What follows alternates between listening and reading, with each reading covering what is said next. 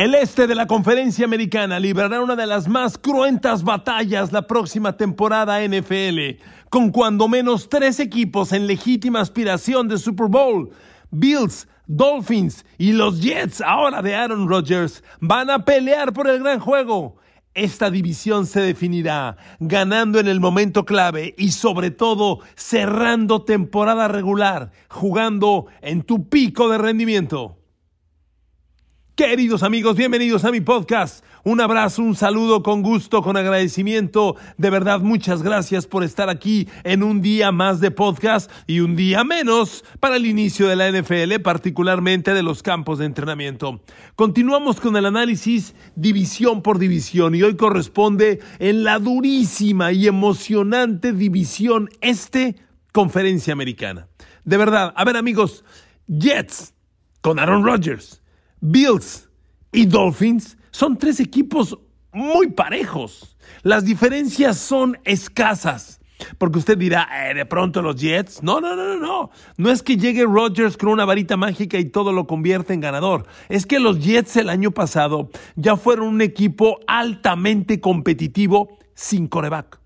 Jugando con Zach Wilson, imagínese, con Zach Wilson con Mike White y con Joe Flaco o lo que quedaba de Joe Flaco, los Jets se quedaron a, a dos triunfos de récord ganador. A dos triunfos de récord ganador y fueron altamente competitivos. La llegada de Aaron Rodgers inevitablemente cambia el movimiento de las cosas y los vamos a ver muy competitivos desde la jornada 1, ya que les toca el nada fácil reto de enfrentar a los Buffalo Bills. Miren amigos, como es una división muy interesante y hay mucho que hablar, vamos al detalle. Primero un breve análisis de lo que ocurrió la temporada pasada. A ver amigos, a pesar de lo que usted quiera recordar, la temporada pasada fue sumamente equilibrada. A ver amigos, el, el líder, el campeón de la división, que fueron los Bills, con 13 ganados, 3 perdidos, terminó con récord de 4-2 en la división. ¿Ok? 4-2 en la división, siendo los Bills favoritos al Super Bowl a inicio de temporada, con Josh Allen, favorito al MVP, acabaron 4-2. Le doy este dato para que se dé cuenta lo competida que es esa división. Otro dato, Solo los Jets terminaron con récord perdedor en la división el año pasado. Terminaron con 2-4. Tanto Miami como Pats terminaron 3-3. Fue realmente una división que entre los cuatro se dieron durísimo y están muy equilibrados. Primer punto. Mire, los Jets terminaron, como le decía, 7 ganados, 10 perdidos. Se quedaron a dos triunfos de récord ganador. Bueno, de esas 10 derrotas, 4 fueron por cinco puntos o menos de diferencia para que usted se dé cuenta lo altamente competitivo que fue el equipo de Robert Sale, reitero, con Zach Wilson, Mike White y Joe Flacco de coreback. Estos Jets terminaron como la tercer mejor defensiva de toda la liga, tanto en puntos permitidos como yardas permitidas. No, amigo, no se confunda. Yo con los Jets no los pongo competitivos solo porque llegó Aaron Rodgers. Este equipo, desde el año pasado, peleó y peleó muy en serio en una división durísima. Ahora, otro tema que hay en esta división del año pasado, los Dolphins. A ver amigos, Miami, si bien termina la temporada con nueve ganados, ocho perdidos, hay que hacer varias precisiones. Cuando Miami tuvo sano a Tua Tagovailoa, vaya, corrijo, cuando Miami tuvo a Tua Tagovailoa en el coreback, fue el mejor equipo de la división. Sí, sí, sí, sí, no me equivoqué. El mejor equipo de la división. A ver, ahí le va el dato. Miami Iba invicto con Tua Tagovailoa de coreback a la semana 12. Para entonces su récord era 8-3, porque ya Tua había perdido los primeros tres partidos debido a la primera conmoción, la que sufrió ante Cincinnati. Ese juego lo perdió, ligado por partidos entre Jets y Minnesota, que también perdió. En los tres no jugó Tua, pero reitero, con Tua en el coreback, el equipo iba invicto. Su primera derrota fue con San Francisco.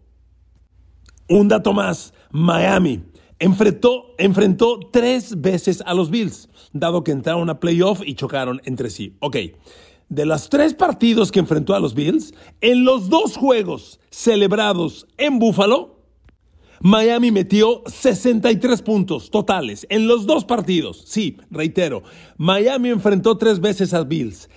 Dos fueron en Buffalo, uno en Miami. En los dos juegos celebrados en Buffalo, que efectivamente ganaron los Bills, Miami metió 63 puntos totales. Ojo, y otro dato. Solo en uno jugó Tua Tagovailoa. Entonces, ¿se da usted cuenta lo altamente competitivo que fue Miami? contra Bills y sobre todo cuando Tua estuvo en el coreback?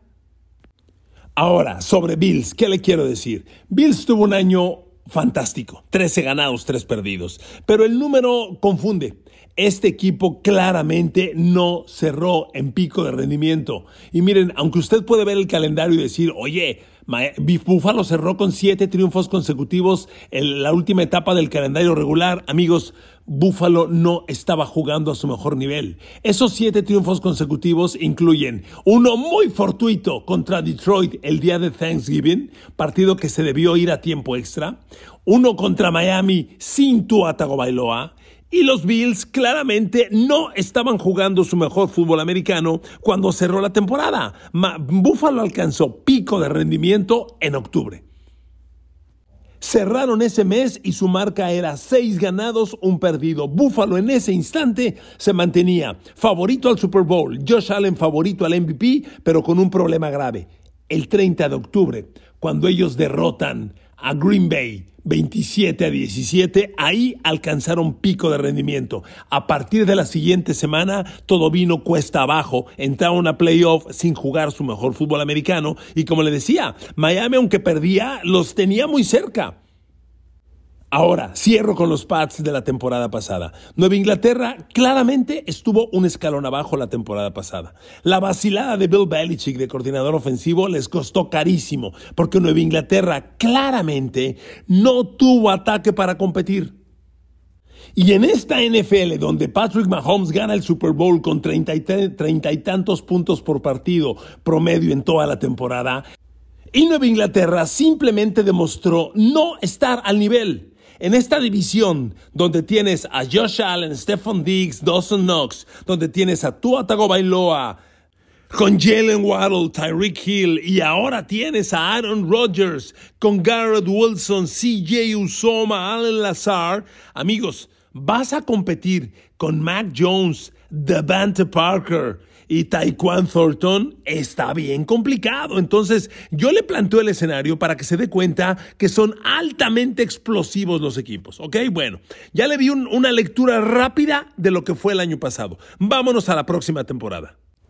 Como si las cosas no estuvieran complicadas en esta división, en el armado del calendario regular, la neta sí se pasaron de lanzas con esta división. Porque independiente a que tienes que ir dos veces a Buff, bueno, de enfrentar dos veces a Bills, dos a Jets, dos a los Pats de Bill Belichick y dos a Tua Tagovailoa y Miami, independiente que ahí tienes seis juegos durísimos, a esta división le toca cruzar con el este de la Nacional. Tienes que enfrentar a Filadelfia, a los Cowboys, a Washington y a los Giants. Entonces no está fácil. Ahí está, te recuerdo, uno de los contendientes del pasado Super Bowl, Jalen Hurts. Y los cuatro equipos, Bills, Pats, Jets y Miami, los cuatro tienen que enfrentar a los cuatro del este de la Nacional. ¿De acuerdo? Habrá que cruzar contra Dak Prescott, Jalen Hurts, Sam Howell de Washington y Daniel Jones de los Giants. Bueno, por si eso fuera poco, ya tienes con esos seis juegos de división, más estos cuatro, ya tienes diez. Por si eso fuera poco, agrégate otros cuatro. Le toca a la división de los Pats cruzar dentro de la conferencia americana con el oeste. Tienen que enfrentar a Patrick Mahomes, a Justin Herbert, a Russell Wilson y a Jimmy Garoppolo. Entonces, perdón, discúlpenme, aquí sí obliga un poquito de francés. No me chingues. Está muy cabrón el calendario y son lo mismo para todos. Te acabo de dar 14 juegos que tienen que jugar sí o sí Bills, Pats, Jets y Dolphins. 14 juegos. Ya los tres finales sí hacen diferencia. Pero, pero amigos, está muy complicado el escenario. Entonces, como quieras que los veas, es un calendario bien pesado. El tema está en el armado. A ver, te pongo el primer ejemplo, el de los Jets. Digan ustedes ¿Cómo va a arrancar Jets la división? Antes pensaba que hasta la jornada 5 tenía un calendario complicadísimo los Jets. No, corrijo. Hasta la semana 12 está durísimo el calendario de los Jets. A ver, se lo voy a decir. Los Jets abren recibiendo a Buffalo van a Dallas, reciben a Pats, reciben a Mahomes y Kansas City, reciben a Russell Wilson y Denver. Perdón, van a Denver, van a Denver contra Russell Wilson. Reciben a Filadelfia y Jalen Hurts. Van a Nueva York, un Jets contra Giants siempre va a ser competitivo. Luego reciben a Justin Herbert y los Chargers y reciben a Jimmy Garoppolo y los Raiders de Las Vegas. Los primeros 10 partidos están muy, muy cabrones. ¿Cuánto le gusta que caben los Jets después de la jornada 10? De sus primeros 10 partidos. Mire, déjeme darle otro análisis, otro pronóstico que yo le tengo para esta división. Mi lectura es que ninguno de los cuatro equipos, ya le dije lo competido que fueron la temporada pasada. Como entre sí, no hay uno que, que domine plenamente. A ver, ayer les hacía el podcast de, de el oeste de la Nacional y San Francisco trae de hijos a todos. Aquí no pasa eso. Aquí el campeón fue Búfalo y acabó 4-2. Entonces, aquí están todos muy competidos. ¿Por qué le reitero esto? Ahí le voy un pronóstico. Mi opinión es que en esta división el campeón gana cuando más 12 partidos. No gana más. Yo no veo un 13-4 en esta división, ni cerca. 12-5 y ya me estoy pasando de lanza. Yo creo que el campeón acaba 11-6. 12-5, a lo mejor hasta 17, va a estar sumamente peleada, sumamente equilibrada. Entonces, los New York Jets, después de estos primeros 10 partidos que le acabo de leer, y, perdóneme, déjeme corregir, le dije 10 partidos porque me amarré en el de las Raiders en la semana 10. Si la semana 11 van a Buffalo y la 12 reciben a Miami, los Jets de Nueva York en las primeras 12 semanas tienen que trabajar para estar con 6-6 mínimo. Yo creo que si los Jets llegan a 6-6 a la semana 12, siguen compitiendo. Por lo que le digo, aquí van a estar las cosas sumamente equilibradas. Un 6-6 con este rol de juegos que le acabo de leer los hace competitivos, porque todos tienen un escenario semejante. El cierre de temporada de Jets probablemente sea menos violento, porque allí está Atlanta y Houston en semanas ligadas que no es altísimamente complicado, nada es fácil, lo reconozco. Luego van a Miami, durísimo, pero luego reciben a Washington, van a Cleveland, que sigue siendo un misterio, y cierran los Jets en Nueva Inglaterra. Entonces, si bien la segunda parte tiene su complejidad, lo primero que le dije, los primeros 12 juegos son lo bravo. Si los Jets acaban 6-6, 7-5 los primeros 12, van a competir. Porque todos los equipos la tienen igual. Ahí le van los Dolphins y su arranque de temporada. Los Dolphins arrancan dos visitas en fila. Van a Los Ángeles, semana 1, contra Justin Herbert. Siguiente semana van contra Bill Belichick y los Pats, reconociendo que Miami le sabe jugar a Bill Belichick, le sabe jugar y le sabe jugar bien. Pero luego en la semana 3 Miami finalmente va a casa pero va a casa para recibir a Denver de Russell Wilson y luego en la semana 4 vuelve a visitar y va a Buffalo. Miami visita en tres de sus primeros cuatro partidos, pero esas tres visitas son, reitero, a Justin Herbert y los Chargers, a Nueva Inglaterra y a Bills. Luego reciben a Nueva York y reciben a Carolina dos semanas tal vez no tan altamente complicadas, ligado por Filadelfia en Filadelfia, otra vez Nueva Inglaterra, ahora en Miami, van a Kansas City contra Patrick Mahomes, reciben a Jimmy Garoppolo y los Raiders, van a los Jets. Amigos, hasta la semana 12, Miami tiene el mismo show que los Jets. Tienen que preocuparse por llegar a la semana 12 con mínimo un 6-6. Idealmente un récord ganador que ya sería 7-5 o mejor. Si lo consiguen, van a competir. Aunque el cierre de temporada es igualmente brutal, porque Miami, aunque tiene a Washington y Tennessee como relativamente medianos a mitad de calendario, cierra, recibe a Nueva York Jets, recibe a Dallas, va a Baltimore y recibe a Buffalo. Esos cuatro juegos están brutales, realmente. Ahora, con los Bills, si bien el calendario también es complicado, yo creo que en la estructura del mismo, los Bills tienen una ligera ventaja. Yo veo el calendario de Miami, de, Buffalo, con una posibilidad de que hasta la semana 8 podrían incluso irse invictos. A ver, dígame si estoy mal. Ahí le va el arranque de calendario de los Buffalo Bills. Ellos visitan a Aaron Rodgers en la semana 1. Semana 2 reciben a los Raiders de Las Vegas. Semana 3 van a Washington. A ver, son tres juegos competibles, ganables. O sea, Buffalo puede arrancar 3-0 sin bronca. Luego tienen a Miami en casa y a Jacksonville consecutivamente. Reconozco, reconozco un par de juegos altamente difíciles. Pero luego es Nueva York contra los Giants ligado por ir a Nueva Inglaterra contra Bill Belichick. A ver, por Dios, tengo que recordarle que Josh Allen trae de hijos a los Pats desde que Tom Brady se retiró. Por favor, de eso ya no hay duda. Y después de ese juego, se liga a recibir a Tampa Bay. A ver, amigos, en los primeros ocho juegos, Buffalo incluso podría irse invicto. Vamos a suponer que en la dupla de juegos de Miami-Jacksonville pierda uno. Pierda uno. Y vamos a suponer, híjole, la neta, nada más o sea, que pierdan en Nueva York contra Aaron Rodgers lo veo complicado. Amigos, Buffalo tiene la posibilidad de que en las primeras ocho semanas arrancar ya, perdóneme el, francés, pero muy jodido, 6-2. Pero yo veo a los Bills con esa gran posibilidad. Y si Josh Allen lo aprovecha, un arranque de primera mitad de calendario 6-2, 7-1 u 8-0 puede ser un gran colchón para el segundo cierre. Claro, el cierre de calendario sí es una barbaridad van a Cincinnati, reciben a Denver, reciben a Jets, van a Filadelfia, van contra Mahomes y Kansas City, reciben a Dallas, van contra Chargers de Justin Herbert, reciben a Bill Belichick y cierran en Miami. O sea, sí está durísimo el cierre, pero si Bills arranca como le digo, podría darse el caso. Y cierro con el calendario de Nueva Inglaterra, que honestamente, por la construcción del mismo, vaya, los rivales son 85% los mismos. Por la construcción del calendario, yo veo el, del rol de juegos de Mac Jones, Bill Belichick y los Pats como el más bravo, sinceramente. A ver, aquí no hay tregua. Fíjese nada más el arranque. Ahí le va la primera mitad del calendario hasta la semana 8 recibe a Filadelfia, recibe a Miami, que se le complique en serio, va a Nueva York contra Aaron Rodgers, va a Dallas, recibe a Derek Carr y, Nueva Orleans. Nueva Inglaterra tiene a Nueva Orleans que no lo tiene el resto de la división. Esa es diferencia porque es un cuadro altamente poderoso. Luego va a Las Vegas contra Jimmy Garoppolo, recibe a Bills de Josh Allen y va a Miami. Son las primeras ocho semanas.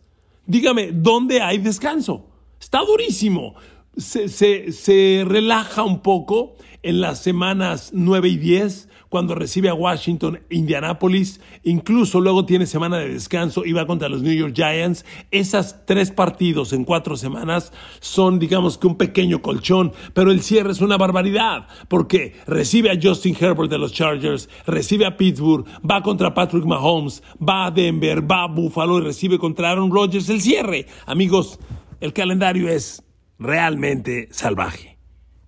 Ahora, ¿dónde creo yo que van a estar las diferencias? Miren amigos, al estar hablando de un rol de juegos 85% igual y altamente competido, reitero, yo no veo un campeón que gane más de 12 partidos. Aquí el campeón va a acabar 12-5, a lo mejor 11-6 y no les sorprenda si hasta 17, por lo parejos que están. Y la clave será cerrar en pico de rendimiento.